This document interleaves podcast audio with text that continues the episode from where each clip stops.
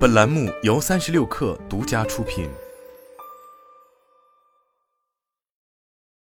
本文来自三亿生活。自去年年末，Chat GPT 用近乎于人类的对话能力，迅速使得大语言模型成为了资本市场的宠儿，也被外界认为 AI 这次可能真的要改变世界了。虽然会有一批人因为它而失业，但也可能会有一大批职业在 AI 的加持下赢得效率革命。当然，从现阶段来说，大模型依然还处于叫好不叫座的状态。日常用它来辅助工作、学习、生活的朋友其实并不多，但如今借助 AI 的力量来搞邪门歪道，却似乎要远比想象中多。更准确的说，AI 已经在改变了黑灰产的玩法。日前，海外新闻网站评级工具 NewsGuard 发布的相关报告中显示，他们自今年年初开始追踪使用 AI 生成内容的网站，而这类网站主要的运行模式就是使用爬虫抓取网络上的任意内容，并用 AI 重新生成。比如，其中一个名为 TNN 的网站，每天会产出的一千两百篇文章，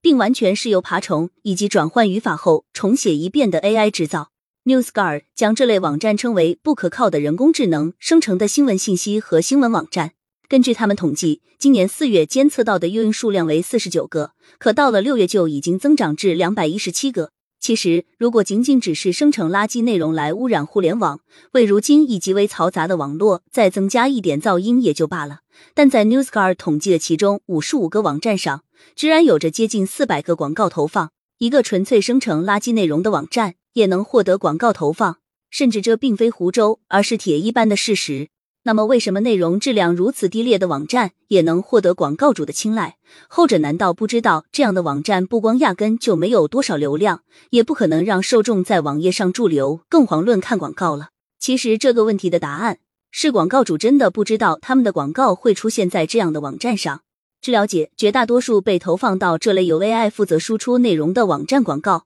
都是出自谷歌旗下的在线广告拍卖平台 Ad Manager。至于说为什么将广告分发给低质量网站的是谷歌，这就要从由网景、雅虎建立的互联网上通行的数字广告体系说起了。如今，在数字广告这一生态中，存在着用户、信息发布平台、广告主以及广告平台这四个角色。没错，在互联网里，不只有谷歌、Meta、腾讯、百度这样的巨头，还有无数的中小网站 APP。后者显然缺乏寻找广告资源的能力，因此坐拥宝山却没法变现，就是后者的真实写照。与此同时，广告主也需要在知名网站、大型 APP 和搜索引擎之外，找到更经济的投放渠道。在这个时候，与网站打交道最多的搜索引擎就发现了商机，谷歌就扮演了中介的角色，并将中小网站 APP 的广告位介绍给广告主，也就是所谓的广告联盟。此时，谷歌作为广告平台，会进行大量的计算、分析、优化和预测，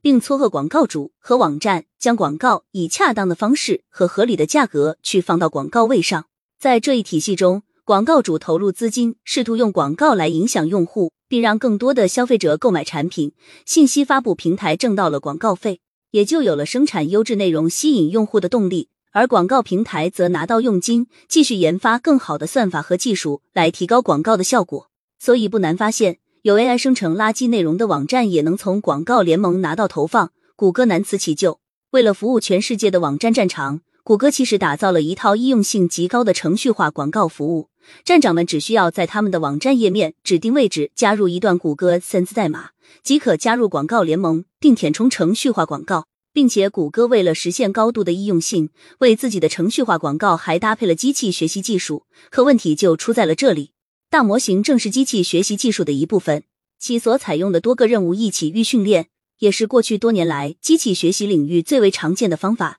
只不过，大模型使用的参数规模要大得多，因此这也就牵扯到了一个问题：AI 眼中的世界和人类认知的世界其实是不同的。与 AI 不同，人类大脑的知识表征理论中几乎看不到语言的痕迹。我们理解物体、理解语言时，所提取的知识是以对视觉、听觉等信号的感知经验，以及与对象交互的动作经验信息编码。尽管进行了大量研究，但对人类感知与机器感知能力进行比较，仍然极度困难。这是德国研究人员在相关论文中的说法。既然 AI 和人类的认知是有差异的，那么人类认为是好的东西，AI 就不一定会持有同样的看法了。或许就与当初网站站常用优化试图找到搜索引擎的好恶现在大模型也找到了谷歌广告平台的机器学习算法的口味，用 AI 改写知名网站文章的做法，基本上可以被视为是伪原创。因此，骗过谷歌的算法确实是大概率事件。可现在的问题是要如何遏制用 AI 生成互联网垃圾内容的趋势？相比创作优质内容的网站，使用 AI 工具的网站在效率上显然要更胜一筹。如果再加上谷歌广告体系的一视同仁，很容易就会让真正的创作者失望，进而流失。那么要如何解决这个问题呢？毕竟需要为垃圾内容负更多责任的不是谷歌，而是大模型的开发者。而如此肆无忌惮的生成垃圾内容，最终的结果就是这些内容会被重新投喂给大模型反刍，进而导致整个模型的崩溃。至于说要怎么解决，这就是 OpenAI、微软、Meta 等公司该考虑的问题了。